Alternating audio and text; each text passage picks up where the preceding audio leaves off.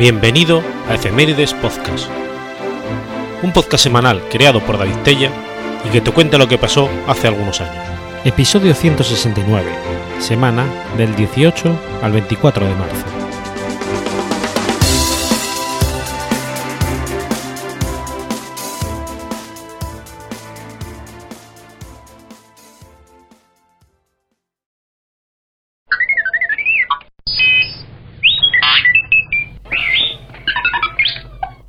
18 de marzo de 1395. Nace John Holland. John Holland, segundo duque de Exeter, fue un noble y joven militar inglés durante la Guerra de los Cien Años. Era el segundo hijo de John Holland y Elizabeth Plantagenet. Sus abuelos maternos eran Juan de Gante y Blanche de, de Lancaster. Por tanto, era medio sobrino del rey Ricardo II de Inglaterra, sobrino de Enrique IV de Inglaterra y primo carnal de Enrique V de Inglaterra. Cuando Holland era solo un niño, su padre, partidario de la Casa de York, comenzó a conspirar contra Enrique IV, miembro de la Casa de Lancaster, que había derrocado y asesinado a Ricardo II de Inglaterra. Descubierto, fue desposeído de sus cargos y ejecutado en forma sumaria. Tras la ejecución de su padre, se ofreció al joven Holland salvar su vida, por lo cual debía someterse a la autoridad de su primo Enrique V, que en 1415 lo llamó como ayudante y confidente y le llevó consigo a la campaña de Francia. Holland contribuyó al esfuerzo de guerra con lo poco que poseía. Llevó al continente 20 hombres de armas y 60 arqueros a pie.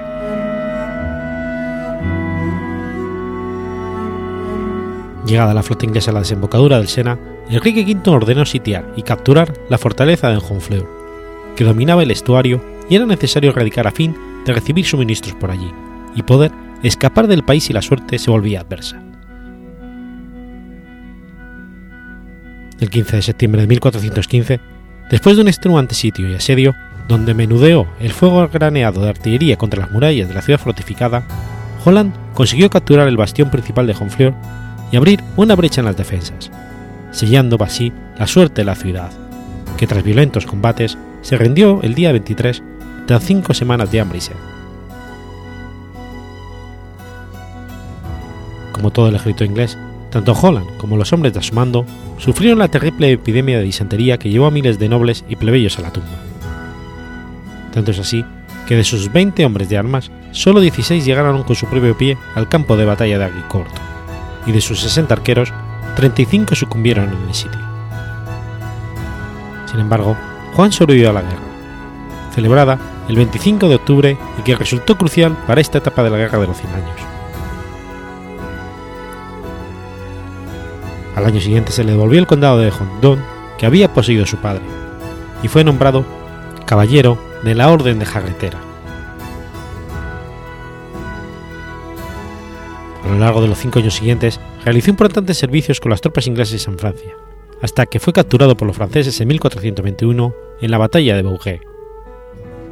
Permaneció cautivo cuatro años, hasta que fue liberado en 1425. El 6 de marzo de 1427 se casó con Lady Anne Stanford, hija de Edmund Stanford, quinto conde de Stanford, con la que tuvo un hijo, Henry Holland, tercer duque de Exeter. Se casó por segunda vez con Beatriz de Portugal el 20 de enero de 1433.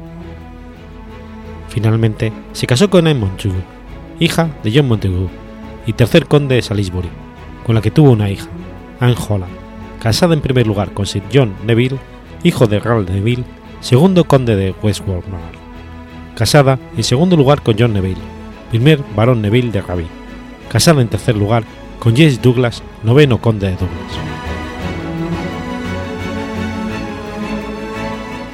En 1435 fue nombrado Lord Almirante de Inglaterra, Irlanda y Aquitania por el Consejo de Regencia de Enrique VI y en 1439 fue nombrado teniente del rey en Aquitania y posteriormente gobernador de allí.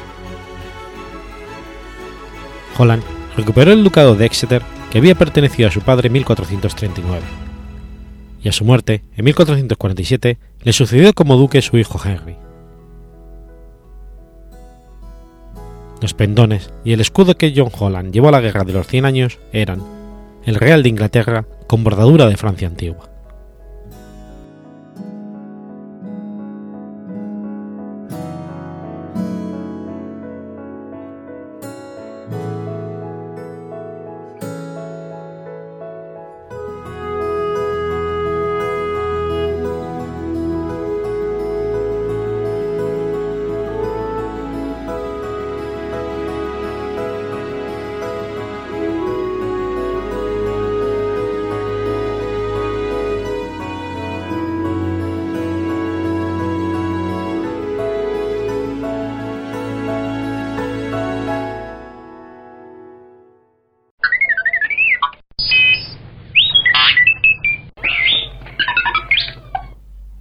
19 de marzo de 1779. Muere Antonia Nava de Catalán.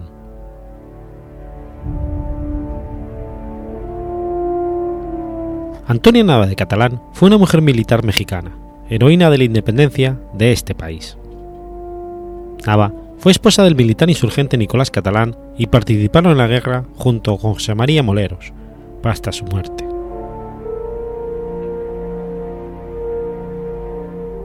Sus padres fueron Nicolás Navia y María Celestina. Posiblemente, en los últimos años del siglo XVIII, Antonia Nava Celestina se casó con Nicolás Catalán Catalán, oriundo de la villa de Chilpancingo, que estaba viviendo en Tilchela con sus padres. Vivieron un tiempo en, en Tinchela de Guerrero. Después vivieron otro poco en Chilpancingo. Pero el joven Nicolás se peleó con su padre, por lo que se mudaron con su madre y sus hermanas a la remota aldea de Jaleaca, donde se establecieron por un periodo considerable. Nicolás y Antonia tuvieron ocho hijos. Al tener la noticia del inicio de la Guerra de Independencia, a finales de 1810, el matrimonio catalán se puso en camino hasta encontrar al general Morelos en el Cerro de Veladero, José María Morelos instaló el 13 de septiembre de 1813 el primer Congreso de Anahuac. Para celebrar este acontecimiento, Antonia Nava y María Jesús de Nava prepararon una comida para los revolucionarios y para el pueblo. Morelos, después de terminada su obra legislativa, salió hacia la villa de Valladolid y encargó a Víctor y a Miguel Bravo la custodia del Congreso que iba a Tractopec. Formaba parte de la escolta Nicolás Catalán y su esposa fueron alcanzados por los españoles de Gabriel de Armijo, que los seguía de cerca, y el 21 de enero de 1814, en paso de Mezcala, trabaron combate. Los españoles vencieron a los insurgentes. Sin embargo, el Congreso logró avanzar y escapar. Por la noche, levantaron el campo que les había sido adverso y encontraron a Manuel Catalán, uno de los hijos de Antonia Nava, muerto. En febrero de 1817, el ejército del general Nicolás Bravo y su lugarteniente, don Nicolás Catalán, se vieron obligados a fortificarse en el Cerro del Campo, lugar de difícil acceso y seguro para la defensa, situado en lo más intrincado de la Sierra Madre del Sur, a la vista de Jaleaca. Posicionados en ese punto, donde se hicieron fuertes, los sitió el realista Gabriel de Armijo. Resistieron un sitio de 50 días, que los dejó desmoralizados y diezmados, el hambre era insoportable. Débiles y sin ninguna esperanza, tenían que pelear diariamente. Se habían comido cuanto animales se encontraban en el lugar. Era imposible resistir más. El jefe, Nicolás Bravo, decidió que se matara un soldado por cada diez hombres para que los demás tuvieran comida para sobrevivir. Correspondió Nicolás Catalán la ejecución de la orden. Antes de que su esposo ejecutara a ningún soldado, las mujeres del contingente, encabezadas por Antonio Nava, su cuñada María Catalán Catalán y Catalina González Bautista, enteradas de esta decisión, consideraron injusto que fueran los soldados los que se sacrificaran. Decidieron que su lugar debían hacerlo ellas mismas.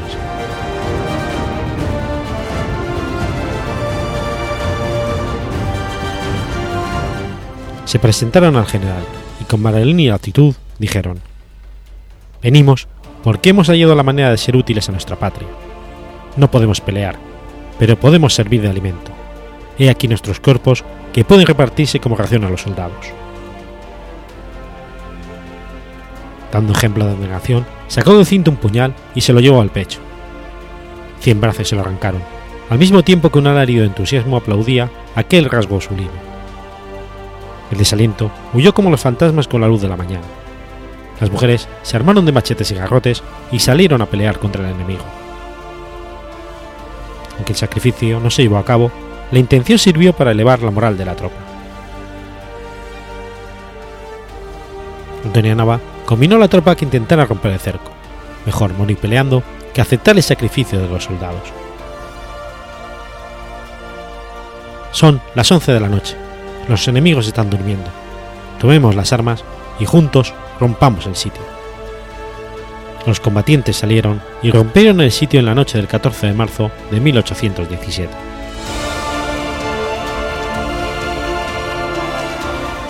En noviembre del año siguiente, Vicente Guerrero puso a Nicolás Catalán y Pedro Ascencio al mando de la toma de Coyuca. En ella participó el sargento primero Nicolás Catalán Hijo, quien murió en combate. Antonio Nava fue llevada ante, José María Morelos por la tropa, aunque el generalísimo insurgente quiso consolarlo.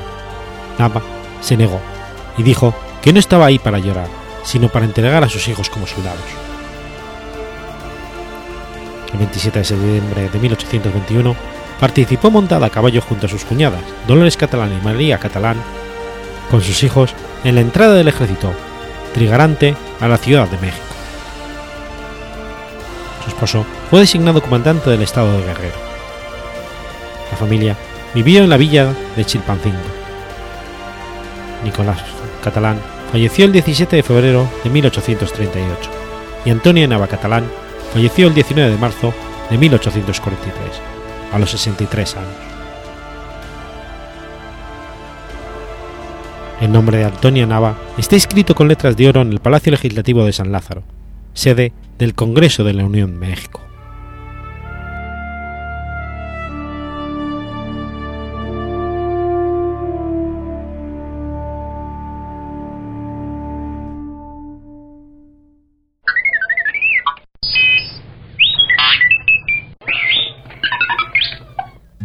20 de marzo de 1929. Muere Ferdinand Foch. Ferdinand Jean-Marie Foch fue un mariscal francés y comandante en jefe de los ejércitos aliados durante la Primera Guerra Mundial. Foch fue un comandante agresivo, a veces incluso imprudente, durante las batallas de Mar, Ypres y Artois. En 1918 fue designado comandante en jefe de las fuerzas aliadas y coordinó con éxito los esfuerzos bélicos franceses, británicos y estadounidenses e italianos en una hábil gestión de sus reservas estratégicas. En noviembre de 1918, el mariscal Foch aceptó el cese de hostilidades propuesto por Alemania y estuvo presente en el armisticio del 11 de noviembre de ese mismo año. Nació en Tarbes, Francia, en 1851 se alistó en la infantería de su país en 1870 y combatió en la Guerra Franco-Prusiana. En 1871 ingresa en la escuela militar donde fue asignado al arma de artillería en 1873. En 1903 publica Los principios de la guerra y sobre el desarrollo de la guerra un año después. Tras estallar la Primera Guerra Mundial, asumió el mando del 30 Cuerpo del Ejército en Nancy en agosto de 1914. Contuvo el avance de las fuerzas alemanas durante la ofensiva de primavera y en la segunda batalla del Mer, en julio de 1918. Para ello, lanzó el contraataque que se convertiría en la semilla de la derrota germana.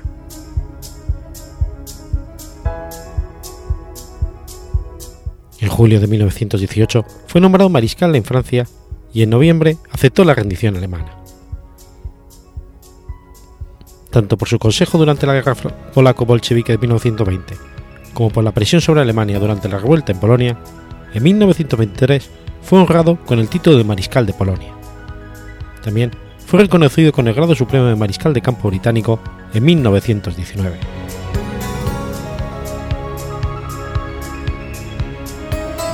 Expresó su descontento sobre el Tratado de Versalles al manifestar y profetizar sobre aquel con la famosa frase Este no es un tratado de paz, sino un armisticio de 20 años.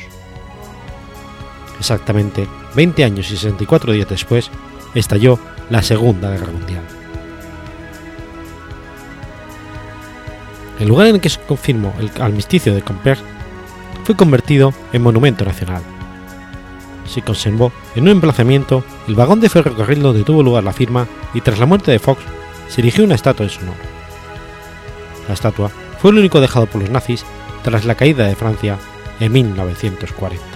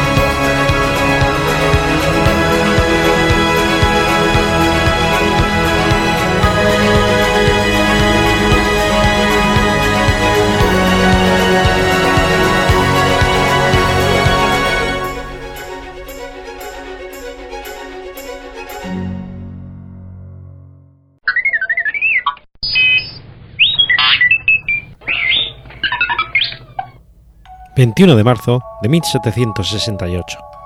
Nace Joseph Fourier.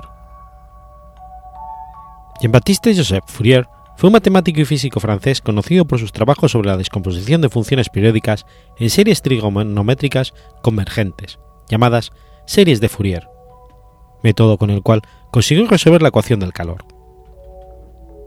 La transformada de Fourier recibe su nombre en su honor. Fue el primero en dar una explicación científica al efecto invernadero en un tratado.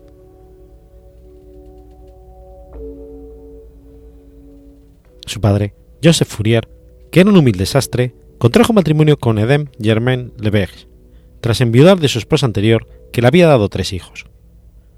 Con ella llegaría a tener trece, siendo Jean-Baptiste Joseph el décimo de ellos. Su niñez estuvo marcada por las dificultades económicas de su familia y la pérdida de seis de sus hermanos, de su madre y de su padre, quedando huérfano a los 10 años. Siendo menor de edad, las gestiones de su municipio hicieron que la adoptara Joseph Palais, organista del templo de Auxerre, quien le enseñaría las primeras letras en apariencia lo formaría en las ideas del escritor y pensador francés Jean-Jacques Rousseau. Inició sus estudios en la Escuela Superior Benedictina de Auxerre, orientándose inicialmente a la carrera religiosa, hasta que el monarca Luis XV la convirtió en academia militar. Jean-Baptiste fue seleccionado como estudiante en la institución ya reformada, donde permanecería hasta los 14 años de edad. empezó a ser instruido en idiomas, música, álgebra y matemáticas, materia en la que destacó, lo que le encaminó a dedicarse al estudio de las ciencias. Posteriormente participó en la Revolución Francesa y gracias a la caída del poder de Robespierre se salvó de ser guillotinado. Se incorporó a la Escuela Normal Superior de París, en donde tuvo entre sus profesores a los matemáticos José-Louis Lagrange y Pierre-Simon Laplace. Posteriormente, ocupó una cátedra docente en la prestigiosa Escuela Politécnica.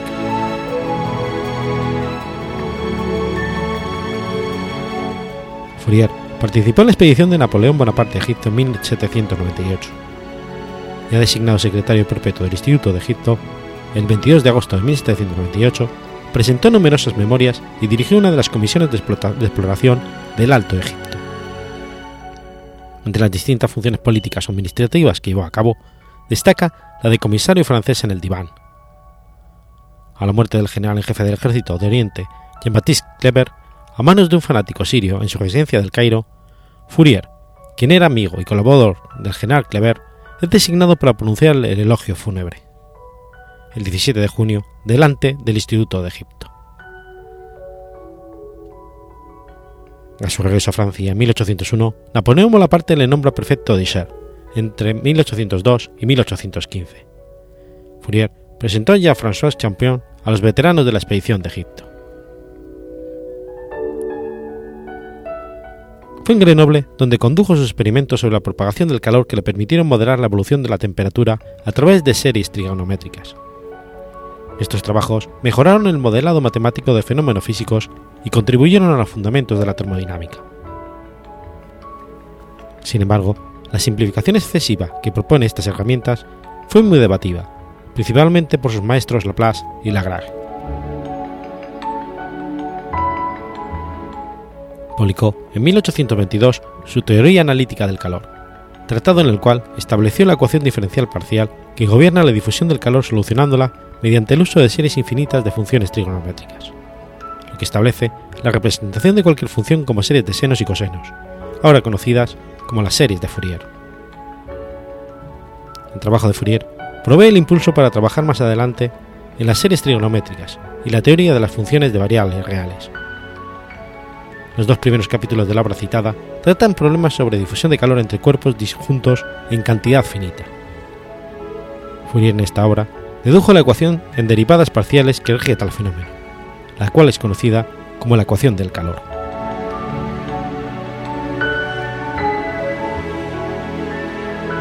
Fourier acompañó a Napoleón Bonaparte en su expedición a Egipto en el 1798 como asesor científico y fue nombrado secretario, secretario del Instituto Egipto fundado por Napoleón con la misión de debilitamiento de la influencia inglesa en el Oriente.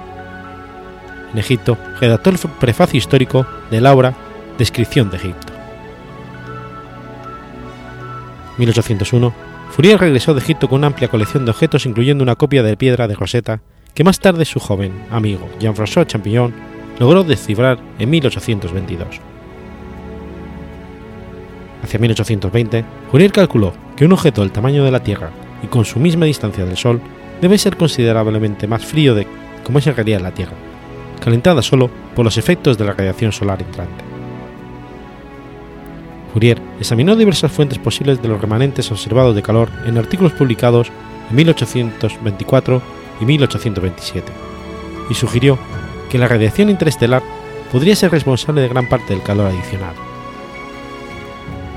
Fourier consideró la posibilidad de que la atmósfera actúe como aislante y es reconocida como la primera propuesta, de lo que se conoce como efecto invernadero.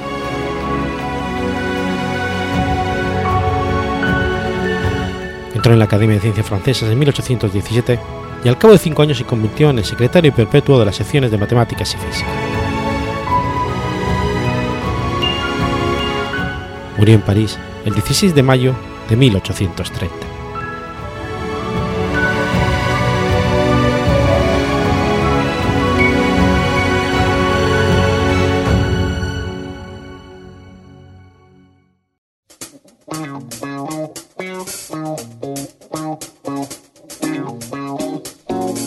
¿Conoces la Asociación de Escuchas de Podcasting? Asespod es el primer lugar de encuentro para todas aquellas personas que escuchan este formato de audio.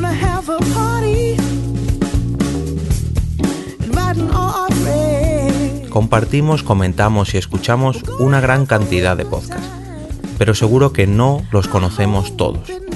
Nos falta este que estás escuchando ahora mismo.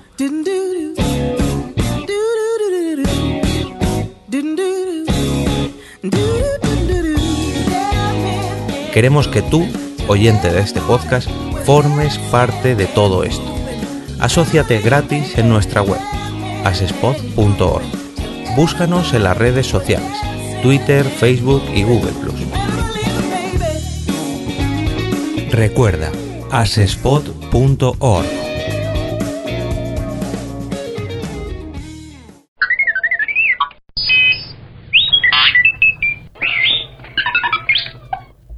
...22 de marzo de 1394... ...nace Ulugber. Muhammad Taragai ibn Sayru ibn Timur, conocido como Ulugh fue un gobernante timúrida, sucesivamente gobernador de Transosiana y Turquestán, regente y sultán. También destacó como astrónomo y matemático.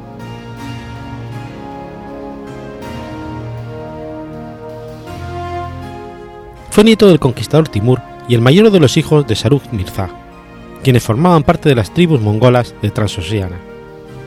Su madre fue la princesa persa Gorazad, y por esta ascendencia se puede decir que Ulugh nació muy probablemente en Sultaniyye, Irán.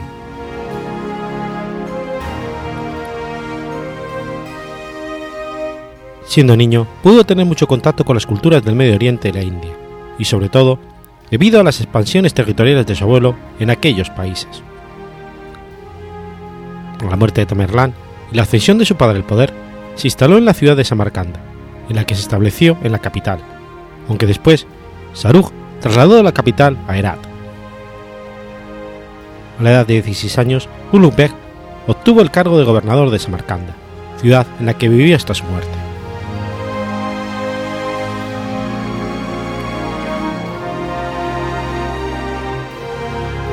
La experiencia científica de Ulugh no estuvo acompañada por sus habilidades en la gestión pública. Cuando se enteró de la muerte de su padre Sarug Mirza, Ulugh fue a Bar, donde se enteró de que su sobrino, Al-Ibn Dala Mirza bin Seibsomnog, hijo de su hermano Baisokno, había reclamado el emirato del imperio Timúrida en Herat. En consecuencia, Ulugh marchó contra Al-Dala y se enfrentó con él en la batalla de Murgad. Después de haber ganado esta batalla, Ulugh avanzó hacia Herat y masacró a sus habitantes en 1448 pero el hermano de Al-Abdullah acudió en su ayuda, derrotándolo. Después se retiró a Bala, donde se encontró con que su gobernador, su hijo mayor, al se había rebelado contra él. Sobrevino otra guerra civil. Dos años más tarde, fue decapitado por orden de su hijo mayor cuando se dirigía a la Meca. Con el tiempo, su reputación fue rehabilitada por su sobrino Abdallah Mirza, que trasladó los restos de Ulugh a Guramir, el mausoleo de los Timúridas en Samarcanda, donde fueron encontrados por arqueólogos rusos en 1941.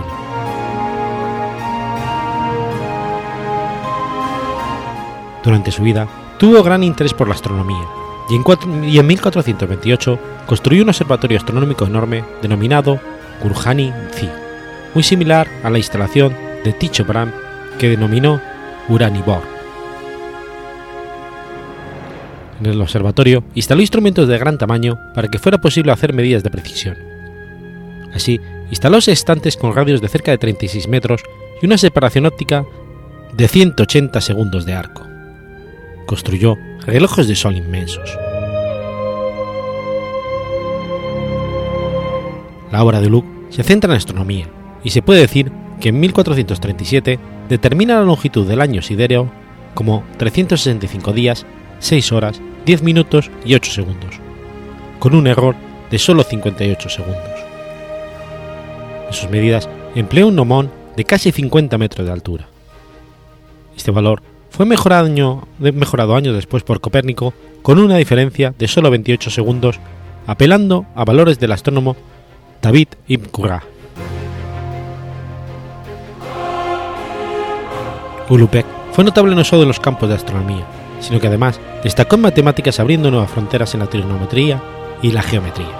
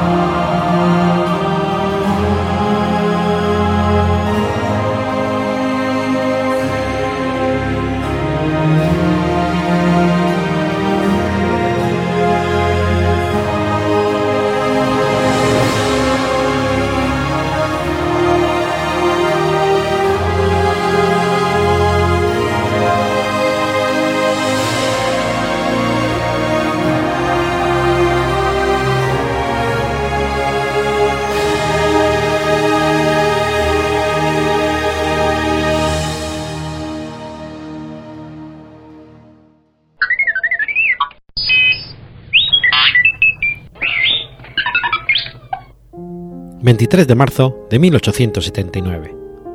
Tiene lugar la Batalla de Calama. El combate de Calama, o combate de Topacter, como se conoce también, ocurrió el 23 de marzo de 1879 y fue el primer enfrentamiento armado de la Guerra del Pacífico.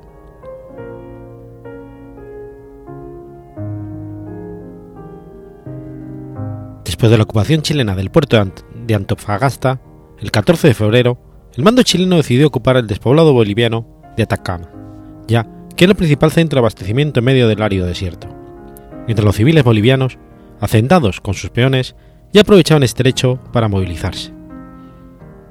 De esta forma, el entonces pueblo de Calama adquiere importancia en el teatro de operaciones de la Guerra del Pacífico.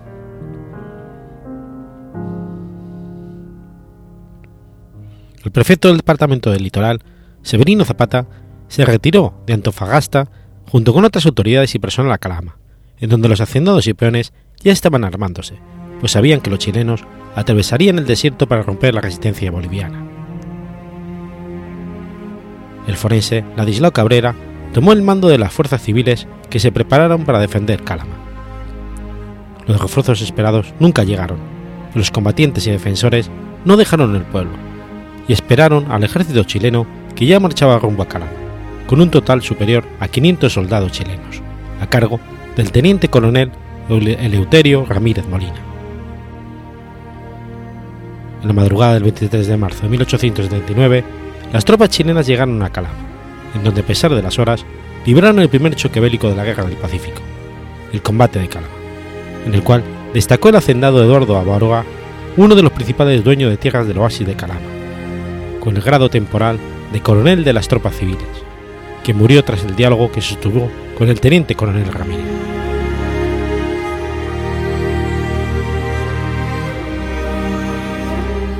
Las tropas chilenas salen del poblado de Caracoles al mando del coronel Emilio Sotomayor Baeza.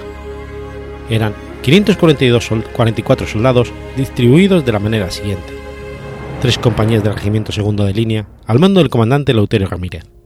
Una compañía del Cuarto de Línea al mando de su comandante Juan José Martín Pensore. Dos piezas de artillería de montaña al mando del teniente Eulogio Villarreal. Un escuadrón de cazadores a caballo al mando del sargento mayor Rafael Vargas. Y un grupo de civiles reclutados en caracoles que conformaban los pontoneros a cargo del teniente coronel Aristides Martínez. Las tropas bolivianas, organizadas en tres sectores, constituidas por 130 hombres, todos ellos civiles, más dos militares retirados, reunieron cuanta arma blanca y de fuego estuvo a su alcance. El combate se desenvolvió en tres sectores. En el vado de Topater, que constituía el ala derecha del ataque chileno. La primera y segunda compañías del segundo de línea, bajo las órdenes del teniente coronel Bartolomé Vivar, más 25 cazadores a caballo, cruzaron por un lugar llamado Viento y cayeron sobre este punto desalojando a sus defensores. En el Cerro Topater se instaló uno de los cañones Crump al mando del teniente Eulogio Villarreal, que solo alcanzó a realizar tres disparos. Aquí muere el héroe boliviano Eduardo Avaroa Hidalgo. Hoy hay un monolito que recuerda y da homenaje a los, tres a los siete chilenos y 20 bolivianos caídos en la batalla. Las fuerzas bolivianas presentes en este sector estaban a cargo del coronel Fidel Lara con 40 hombres. El segundo sector fue en el vado Yalquincha. Se designó a la compañía del cuarto de línea guiada por el coronel Juan José San Martín, la que desplegaba en guerrillas atacando este punto. Además, a 25 cazadores al mando del alférez Juan Dios Quezama, quienes fueron los primeros en intentar cruzar el Loa, no lográndolo por recibir las descargas de la fusería boliviana apostada en la casa de máquinas de amalgamación. Con la entrada en acción de la Fuerza de San Martín, se eliminó la porfidia resistencia. Además, las fuerzas chilenas contaban con una pieza de artillería.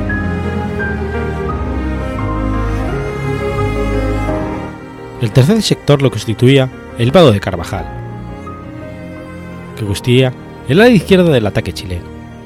Los primeros en entrar en combate fueron 65 cazadores a caballo del mayor Rafael Vargas, quienes fueron sorprendidos por las descargas casi a quemarropa de los bolivianos, al mando del teniente coronel Emilio Delgadillo, ocultos en las chilcas del otro lado del río.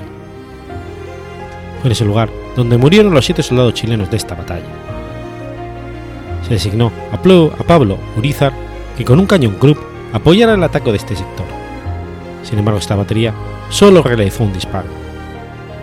Detrás de la caballería atacó la compañía restante del segundo de la línea, comandada por el comandante Eleuterio Ramírez. Estas tropas fueron las primeras en entrar en Calama, después de neutralizar la resistencia en el lugar.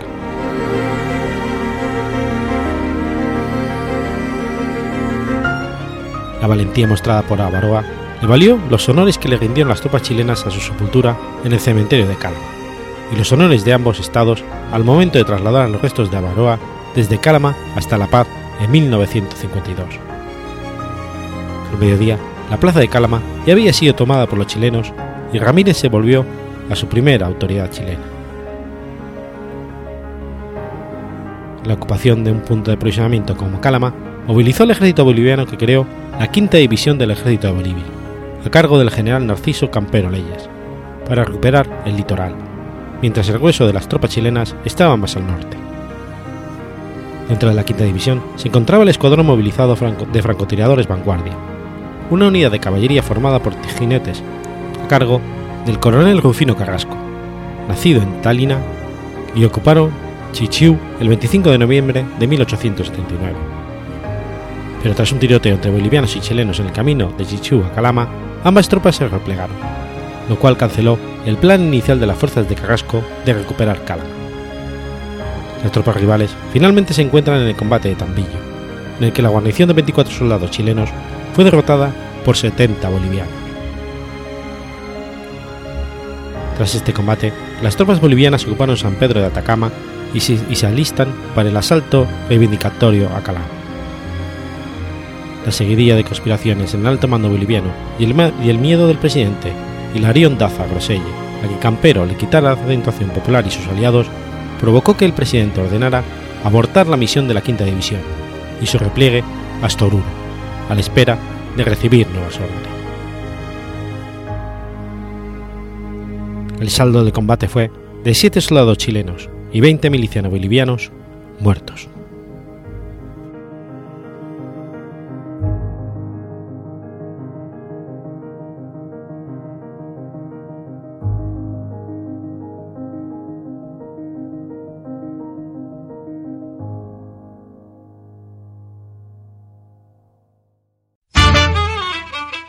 ¿Sabéis de qué está lleno Internet? No, de eso no, guarros. Internet está lleno de podcasts. Pero como las trufas en el bosque, a los podcasts hay que encontrarlos y a veces no es nada fácil. Para lo primero, contamos con cerdos con muy buen olfato. Para lo segundo, contamos con Agustín, Verdugo 789, que tiene muy buen oído y luego nos lo cuenta todo en su podcast sobre podcast.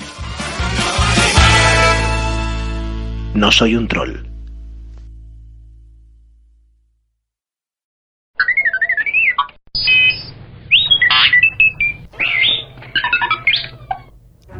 24 de marzo de 1526. Es ajusticiado el obispo Antonio de Acuña.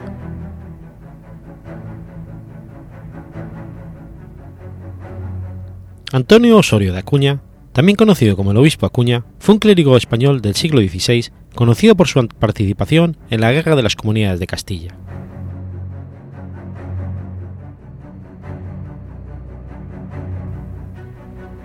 Aunque ha habido cierta controversia sobre su filiación, no hay dudas de que fue hijo de Luis Osorio de Acuña, obispo de Segovia, de Burgos, y señor de Abarca de Campo, y de Aldozán de Guzmán, hija de Gil Dávila e Inés de Guzmán, señores de Cespedosa de Tormes. Sus abuelos paternos fueron Juan de Osorio y María Manuel.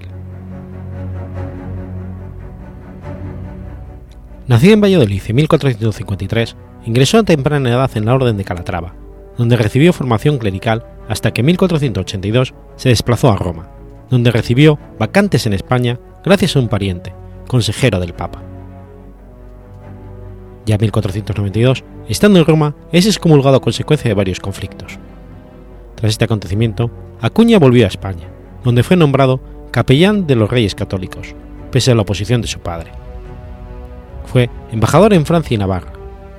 En 1493 varios escándalos acudieron a Acuña debido a su patrimonio personal, conseguido con una cuestionable legalidad. En 1504, tras la muerte de Isabel la Católica, Acuña pasó a militar entre los que defendían en Roma la prioridad de ascenso al trono para Felipe el Hermoso, en decremento de Fernando el Católico.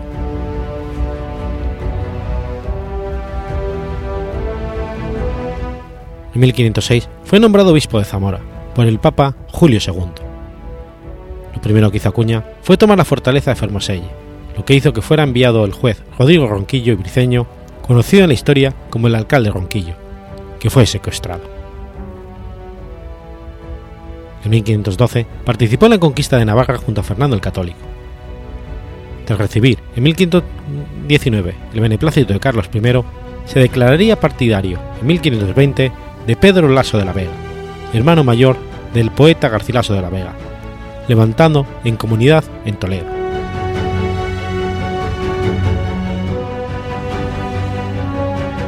En 1521 tomó parte activa con sus tropas en la Guerra de las Comunidades de Castilla.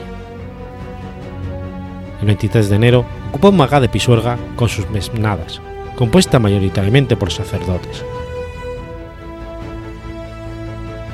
Tras tomar Magad, el 1 de febrero se apoderó de Fromista, Acuña desapareció en ese momento, tras atrinchar a su ejército, y se sabe que el 10 de marzo se desplazó de Alcalá de Henares a Madrid, para aparecer dos días más tarde en Ocaña. El 29 de marzo se presentaba de incógnito en Toledo, pero los toledanos se enteraron y llevaron a Acuña a la catedral, pidiendo su nombramiento como arzobispo. Al día siguiente, Acuña se entrevistó con María Pacheco, esposa de Juan de Padilla, que se contaba al frente de la comunidad toledana.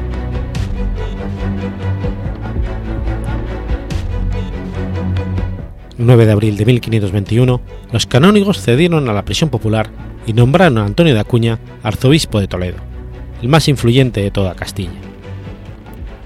El 12 de abril se produjo la quema de Mora. Acuña había mandado movilizar a los hombres de entre 15 y 60 años.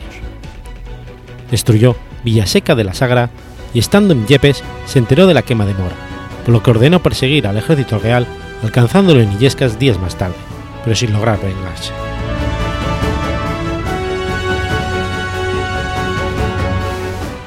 Quedaban 11 escasos días para la batalla de Villalar, por lo que tras la derrota y decapitación de los tres jefes comuneros, se produjo una persecución por toda Castilla de los comuneros. Acuña era uno de ellos, pero al ser clérigo no podía ser ejecutado. Por ello, Carlos I condena a Acuña a estar recluido en el castillo de Simancas. De allí, el 25 de febrero de 1526, Acuña intentó escapar asesinando al alcaide del castillo Mendo de Nogueirón. El 24 de marzo, por orden expresa de Carlos I, Antonio de Acuña fue ajusticiado, a Garroteville, en el castillo de Simancas, en manos de Rodrigo Ronquillo y Briceño.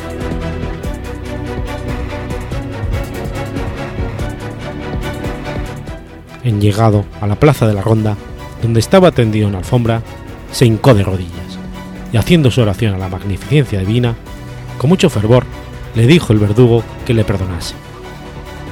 Yo te perdono, y empezando tu oficio, procura apretar recio.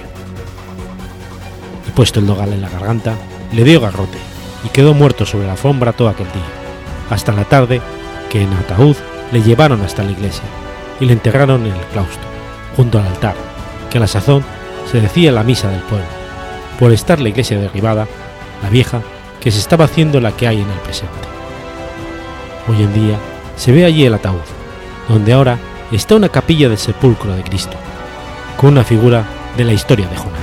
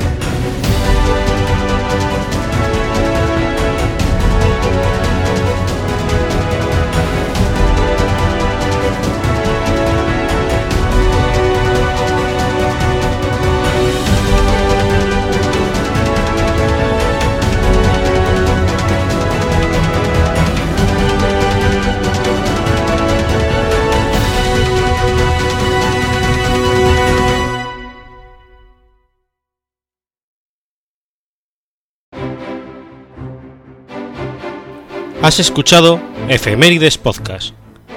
Si quieres ponerte en contacto conmigo, puedes hacerlo por Twitter a la cuenta arroba efemeridespod o mi cuenta personal, arroba telladavid, o por correo electrónico a la dirección efemeridespod.gmail.com. También puedes visitar la página web efemeridespodcast.es. Y recuerda que puedes suscribirte por iTunes y por iBox, y tienes un episodio nuevo cada lunes.